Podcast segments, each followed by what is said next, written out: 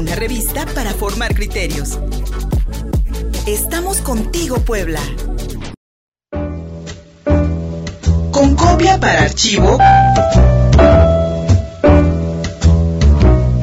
Con Mónica Muñoz sí. Mi querida Mónica Muñoz, sí, ya en la línea telefónica para la segunda parte de la conversación con el gestor cultural Ernesto Cortés y la exposición de Ariel Gusic en el Museo Internacional Barroco de Puebla. Mónica, eh, Mónica, Ernesto, bienvenidos a ambos. Buenos días. Buenos días. Muchas gracias, Luis. Pues muy buenos días. Eh, retomamos esta padrísima plática que ya habíamos tenido con Ernesto, que, que, bueno, como todos ya vieron, tiene mucha, mucha idea de la producción artística de Gucci y eh, bueno, reiterando, por favor, no se pierdan esta exposición que está en el Museo Internacional del Barroco todo el mes de junio. Ernesto, muchas gracias por de nuevo estar presente con nosotros. Muchísimas gracias a ti, Mónica. Pues eh, justamente para poder concluir eh, a esta invitación que, que me hiciste, eh, hablar un poco, eh, en la vez pasada describimos este, esta obra, esta instalación sonora que se encuentra en el Museo del Barroco que se llama Cordiox de Ariel Gusic. Comentábamos que es eh, eh, una experiencia artística que deriva entre el diálogo entre ciencia y arte. Y en ese sentido eh, quiero eh, eh, comentar que Ariel Gusic es un artista, de, como se llama actualmente, interdisciplinario o transdisciplinario, es decir, que hace dialogar diferentes formas distintas de expresiones artísticas o que trasciende al mismo arte para derivar eh, en, en, otra en otra área como la científica o viceversa que la científica trasciende para derivar en una obra de arte como es este caso de la obra Cordiox Cordiox eh, eh, de, de, deriva eh, de la etimología eh, cor que eh, significa corazón y también cuerda.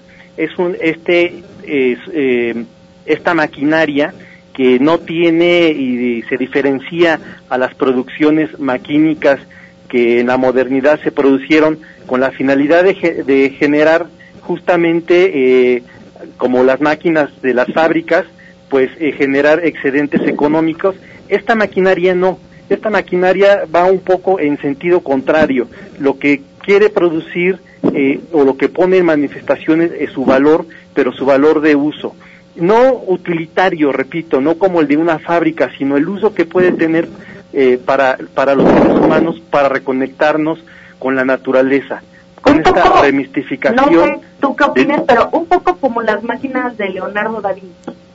Eh, esta la, investigación artística que, que propone eh, una máquina que es sonora, está hecha de cuarzo de cristal, y que busca fuentes caóticas y entrópicas del de momento eh, en, de las personas que están en ese espacio, ¿no?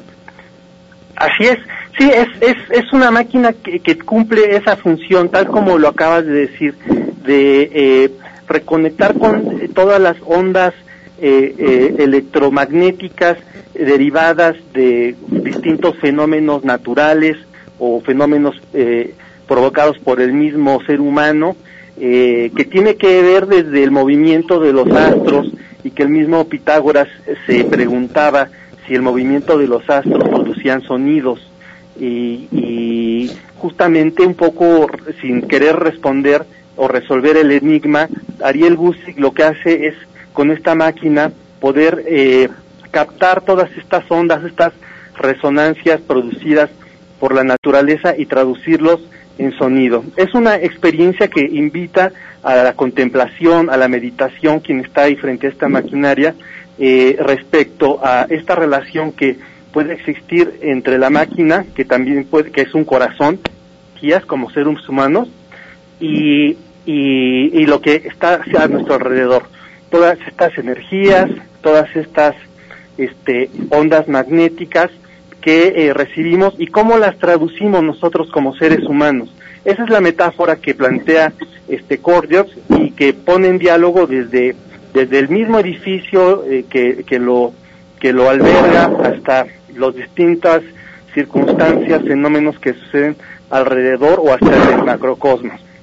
Oye, Ernesto, y hay, bueno, un, había una teoría de que las mm, plantas se movían y no se pudo comprobar hasta que hubo la tecnología para dejar una cámara eh, filmando y después acelerar el movimiento y darse cuenta de cuánto se mueven las, las plantas.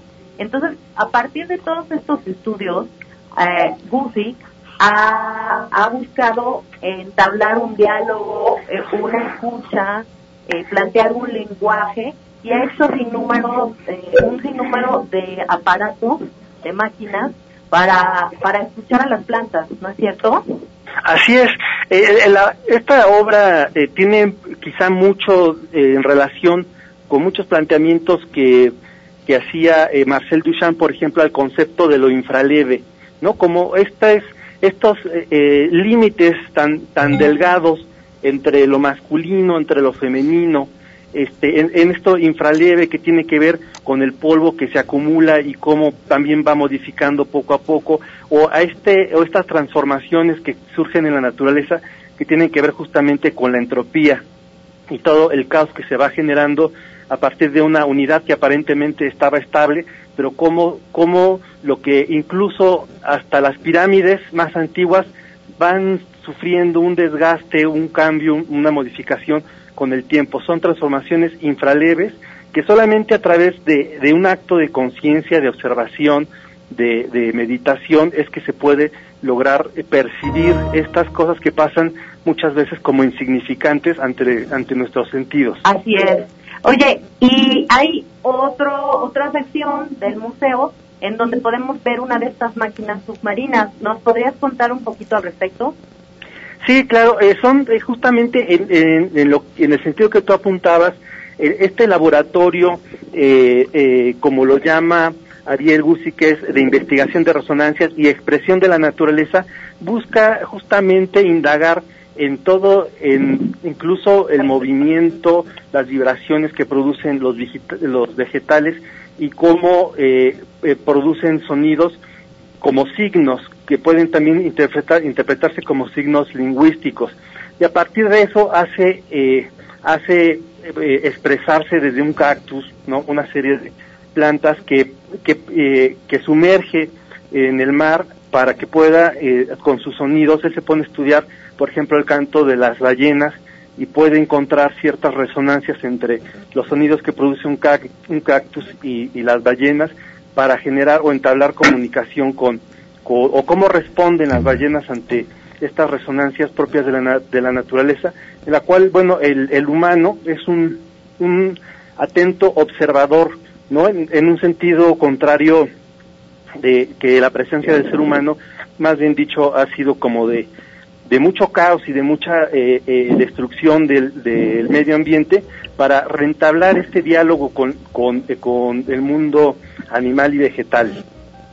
Así es, pues los invitamos a que vayan al Museo Barroco, conozcan el laboratorio de investigación en resonancia y expresión de la naturaleza de Ariel Guzzi, que intenta crear este diálogo desde las estrellas, el universo infinito, hasta las, las microscópicas plantas que, que habitan en la Tierra. Así es.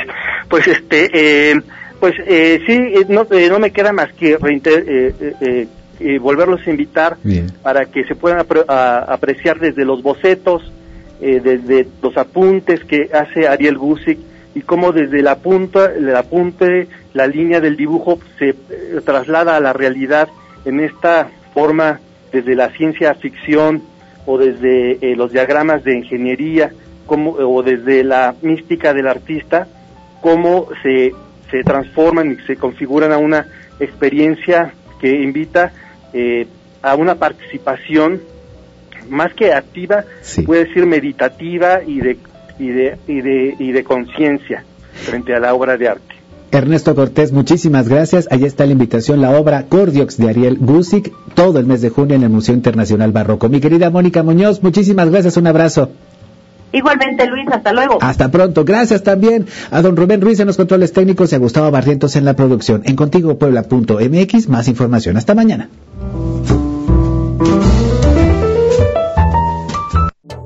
Síguenos en Facebook y en Twitter. Estamos contigo, Puebla.